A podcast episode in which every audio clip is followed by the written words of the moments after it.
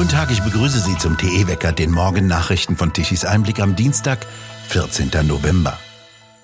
Jetzt will die Ampelkoalition mit Garantien bei Siemens Energy einspringen und damit verhindern, dass ein wesentlicher Lieferant für die sogenannte Energiewende ausfällt. Der angeschlagene Konzern Siemens Energy erhält Garantien in Höhe von 12 Milliarden Euro. Der Staat, der Siemens Mutterkonzern sowie ein von vier Banken geführtes Konsortium sichern diese 12 Milliarden. Ansonsten würde die Siemens-Tochter keine neuen Stromleitungen und extrem aufwendige Konverter für Windanlagen auf der Nordsee bauen können. Heute sollen Siemens Kontrollgremien das Paket genehmigen und am Mittwoch will Siemens Energy die Details vorstellen. Es sollen auch Gaskraftwerke, Energienetze, Windkraft und auch Wasserstoffanlagen produziert werden. Damit gilt Siemens Energy als Schaltstelle für die sogenannte Energiewende. Siemens Energy steckt auch deshalb in erheblichen Schwierigkeiten, weil die Tochter Siemens Gamesa, die eigentlich Windräder liefern soll, den technisch anspruchsvollen Bau von immer größeren Windanlagen nicht hinbekommt und vor heftigen Qualitätsproblemen steht. Die Banken machten zuletzt nicht mehr mit. Siemens Energy soll über einen Auftragsbestand von über 110 Milliarden Euro verfügen. Der soll Umsätze sichern, allerdings stecke das Geschäft mit den sogenannten erneuerbaren Energien nach Medienberichten seit Jahren tief in der Verlustzone. Geld wird damit nicht verdient. Mit diesen neuen Staatsgarantien will die Ampelkoalition ein weiteres Desaster der sogenannten Energiewende verschleiern. Immer mehr kommt heraus, wen Bundesregierung und vor allem das Außenministerium im Nahen Osten mit Steuergeldern finanziert. Mindestens 14 Lehrer des UN-Flüchtlingshilfswerkes haben laut einem Bericht der israelischen Organisation Impact die Massenmorde am 7. Oktober auf ihren Social-Media-Profilen verherrlicht. So habe ein Mitarbeiter des UN-Flüchtlingshilfswerkes am 10. Oktober dazu aufgerufen, die israelischen Geiseln zu töten. Die Englischlehrerin Sarah Alderawi, die an einer Schule des Flüchtlingshilfswerkes in Gaza unterrichtet, postete auf Facebook mehrfach Videos der Terroranschläge. Zu den Bildern hingerichteter Zivilisten stellte Alderawi Koranverse, mit denen sie die Morde feierte. Afaf Talab, ein weiterer Lehrer an einer Flüchtlingshilfswerkschule, bat auf Facebook darum, dass Gott die Juden vernichten solle. Ibrahim al-Azaiza, der als Englischlehrer an einer Flüchtlingshilfswerkschule in Gaza unterrichtet, postete am Morgen des 7. Oktober ein Video vom Einschlag einer Rakete in Israel und schrieb dazu, was für ein herrlicher Anblick. Finanziert wird das Flüchtlingshilfswerk zu wesentlichen Teilen aus dem Westen. So fördert die EU das Hilfswerk weiter mit Millionensummen. Deutschland ist in Europa größter Geldgeber. 2022 überwies die Bundesregierung über verschiedene Programme und Ministerium insgesamt 190 Millionen Euro. In diesem Jahr dürften es noch mehr werden. In der vergangenen Woche verkündete das Entwicklungshilfeministerium von Svenja Schulze, dass man die zuvor geplante Finanzhilfe um 20 Millionen Euro auf insgesamt 91 Millionen Euro aufstocken wolle. Die derzeitige Außenministerin Baerbock legt noch einmal 38 Millionen Euro aus Steuergeldern auf die Zahlungen an die sogenannten palästinensischen Gebiete drauf. Damit werden in diesem Jahr 160 Millionen Euro fließen. Baerbock kann nicht angeben, was mit den Geldern geschieht und wie sie kontrolliert werden. Gerade hat die israelische Armee nach Angaben eines Sprechers gezeigt, dass palästinensische Terroristen eine mit deutschen Steuergeldern mitfinanzierte Schule in Gaza für Terrorzwecke missbrauchen. Auf Videoaufnahmen aus der Schule ist eine Urkunde von europäischen und deutschen Spendern zu sehen. Ein paar Zimmer weiter hinten sind Waffen und Munition verborgen. In dem Video weiter zu sehen ist ein verborgener Eingang zu dem unterirdischen Tunnelsystem der Hamas. In Hessen will eine künftige Koalition aus CDU und SPD sofort den Genderquatsch beenden. CDU-Ministerpräsident Rhein habe sich mit der SPD auf einen entsprechenden Beschluss geeinigt, berichtet Bild aus einem Eckpunktepapier von CDU und SPD. Danach soll es keine Gendersprache mehr in Behörden, an Schulen und Universitäten sowie beim öffentlich-rechtlichen Rundfunk in Hessen geben. An den 1800 Schulen in Hessen mit knapp einer Million Schülern, an den 21 staatlichen Hochschulen mit 250.000 Studenten darf dann künftig nicht mehr gegendert werden. Ebenso darf der Landessender Hessischer Rundfunk nicht mehr die deutsche Sprache verunstalten. Das Vorhaben soll auch Hessens SPD-Fraktionschef Günter Rudolph unterstützen. In Australien versucht seit gestern der Hafenbetreiber DP World wieder seine Containerhafen in Betrieb nehmen zu können. Nach einer Cyberattacke in der vergangenen Woche funktionierten die Computersysteme nicht mehr. Bei einem der weltgrößten Hafenbetreiber, der für rund 40 Prozent der Warenströme in und aus Australien verantwortlich ist, blieben 30.000 Container stehen und befinden sich nicht mehr an den geplanten Standorten. Es werde noch Wochen dauern, bis die Auswirkungen behoben seien, so der Sydney Morning Herald. Australiens Ministerin für Cybersicherheit Claire O'Neill konnte nur sagen, der Angriff zeige, welch ernstes Risiko Cyberangriffe für das Land und die lebenswichtige Infrastruktur darstellten.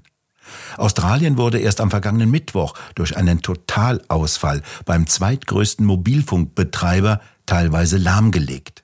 Stundenlang kamen mehr als 10 Millionen Menschen nicht ins Internet, Notrufe waren nicht verfügbar und in zahlreichen Geschäften konnte nicht mehr bargeldlos bezahlt werden. In den USA liegt Donald Trump in fünf entscheidenden Staaten deutlich vor dem derzeitigen Präsident Joe Biden. Suse Heger, Tichys Einblick-Korrespondentin in den USA. Bedeutet dieser markante Vorsprung, dass Donald Trump die Wahl in einem Jahr schon gewonnen hat? Naja, also sagen wir so, zunächst einmal muss er ja die Primaries gewinnen, also die, ähm, die Wahlen der Republikaner, damit er überhaupt nominiert wird für die Präsidentschaft. Ähm, wenn es auf ein Rennen zwischen Joe Biden und Donald Trump letzten Endes hinauslaufen wird, wonach es zurzeit aussieht, hat Trump eindeutig die Nase vorn. Aber man weiß ja nicht, was für Winkelzüge noch gemacht werden. Ähm, bislang sieht es so aus, Arizona, Georgia, Michigan, Nevada und Pennsylvania sind heiß umkämpfte Swing States und in allen fünf liegt Trump mittlerweile vorne. Wie sehen denn seine innerparteilichen Konkurrenten aus? Wo stehen die? Ja, die stehen weit abgeschlagen. Also Nikki Haley und äh, Ron DeSantis, der Florida-Governor, sind noch übrig geblieben. Sie teilen sich immer Platz zwei und drei, unterschiedlich, je nach äh, Umfrage, nach Donald Trump, aber wirklich mit so einem riesengroßen Abstand, dass man zurzeit nicht davon ausgehen kann, dass jemand Donald Trump einholen kann. Jedenfalls nicht, wenn es mit lauteren Mitteln zugeht. Wie weit können da die Gerichtsprozesse stören, mit denen Donald Trump zuhauf überzogen wird? Also sie können insofern stören, weil es mittlerweile Gerichtsprozesse gibt, die ihn nicht nur anklagen wegen des Sturms aufs Kapitol und ihn dafür verantwortlich machen, sondern es gibt mittlerweile Gerichtsprozesse, die äh, dafür sorgen wollen, dass er von den Stimmzetteln deswegen eliminiert wird. Und in dem Moment, wo er gar nicht mehr auf einem Stimmzettel ist, kann er definitiv nicht gewählt werden. Also dann muss sich überhaupt kein Demokrat mehr Gedanken machen. Wenn Donald Trump nicht auf dem Stimmzettel ist, kann er in dem Bundesstaat, in dem er nicht auf dem Stimmzettel ist, ähm, auch nicht trumpfen. Wie schätzen Sie das denn ein? Ist das ein rein politisch bedingter Kampf, praktisch bis aufs Messer, ob Donald Trump auf die Stimmzettel kommt oder nicht? Es sieht für mich so aus, ja. Die Richterin in Denver, Colorado, wo jetzt gerade der erste Prozess dazu geführt wird, ähm, hat bereits verkündet, dass sie keine von Trumps Einlassungen zulassen wird. Ähm, die Tendenz dort ist bereits klar. Sie wird äh, offensichtlich der ähm, demokratischen Wählergruppe zustimmen, die diesen Prozess ähm, angezettelt hat. Und dann wird der nächste Schritt sein, dass es zunächst vor den Supreme Court von, von Colorado geht und gegebenenfalls anschließend nochmal vor den amerikanischen Supreme Court. Die Wahlzettel müssen aber jetzt demnächst geschrieben werden. Also in Florida müssen sie bis Ende des Monats müssen alle Namen, die auf dem Wahlzettel stehen, abgegeben werden. Hier hat sich Trump bereits eintragen lassen, damit ihm hier nicht nochmal sowas passiert. In Colorado ist es jetzt noch kritisch. Kommt er rauf, kommt er nicht rauf. Wenn das in mehreren Bundesstaaten passiert, dann hat Trump, selbst wenn er in allen anderen Bundesstaaten gewinnt, keine Chance. Trump will ja einen im März geplanten Gerichtsprozess live übertragen lassen und stößt damit nicht auf Gegenliebe beim Gericht. Das ist ja ein großartiger PR-Gag, wie ihn eigentlich nur Trump zustande bringen kann. Wie weit hilft er ihm denn dann? Also sagen wir mal so, in dem Moment, wo Trump sagt, von mir aus können alle Kamerateams dieser Welt im Gerichtssaal sein und übertragen. Ich habe nichts zu verbergen und ich möchte gerne, dass hier alles auf den Tisch gelegt wird, was in diesem Gerichtssaal passiert.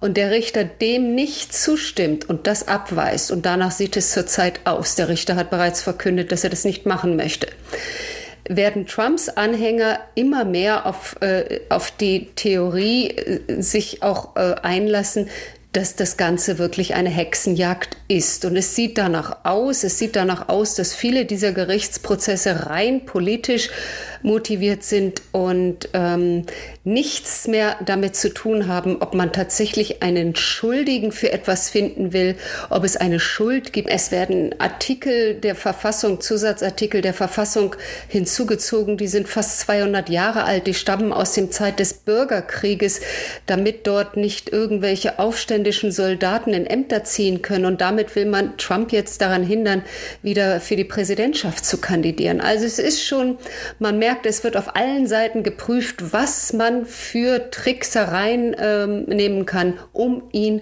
davon abhalten zu können, gewählt zu werden. Zum Schluss eine Einschätzung von Ihnen.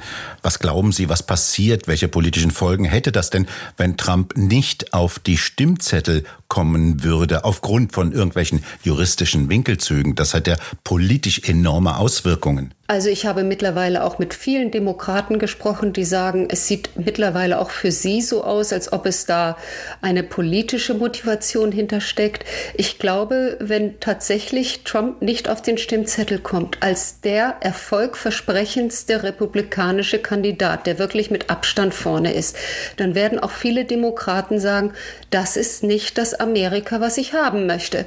Und werden dann vielleicht ihre Stimme dem republikanischen Kandidaten geben, der auf dem Stimmzettel ist, einfach um zu zeigen, dass sie diese Tricksereien der Demokraten nicht mehr mitmachen. Suse Heger, haben Sie vielen Dank für Ihre Einschätzungen und Informationen aus den USA. Gerne. Aus dem Westen kommen weiterhin warme und feuchte Luftmassen heran. Im Süden und im Westen regnet es heute weiterhin häufig. Dazwischen kommen einzelne trockene Phasen vor, vor allem im Osten. Im Süden regnet es am Alpenrand und im Schwarzwald teilweise sehr kräftig. Die Temperaturen bewegen sich um die 12 bis 14 Grad. Und nun zum Energiewendewetterbericht von Tichys Einblick. Gestern Mittag um 12 Uhr benötigte Deutschland eine elektrische Leistung von knapp 75 Gigawatt. Von den Solaranlagen kamen um 12 Uhr mittags ganze mickrige 6 Gigawatt an elektrischer Leistung. Knapp 19 Gigawatt elektrischer Leistung kamen von den 30.000 Windrädern um 12 Uhr. Gut für das Industrieland Deutschland, das sich von den wackeligen Energien Wind und Sonne abhängig machen will, das im Laufe des Nachmittags der Wind auffrischte. So konnten sich die Windräder etwas drehen und um 19 Uhr etwa knapp 39 Gigawatt an elektrischer Leistung liefern. Kochen, Backen und die Industrieproduktion konnte also hochgefahren werden. Die konventionellen Kraftwerke lieferten 34 Gigawatt um 12 Uhr mittags. Wir bedanken uns fürs Zuhören. Schön wäre es, wenn Sie uns weiterempfehlen. Weitere aktuelle Nachrichten lesen Sie regelmäßig auf der Webseite tichiseinblick.de und wir hören uns morgen wieder, wenn Sie mögen.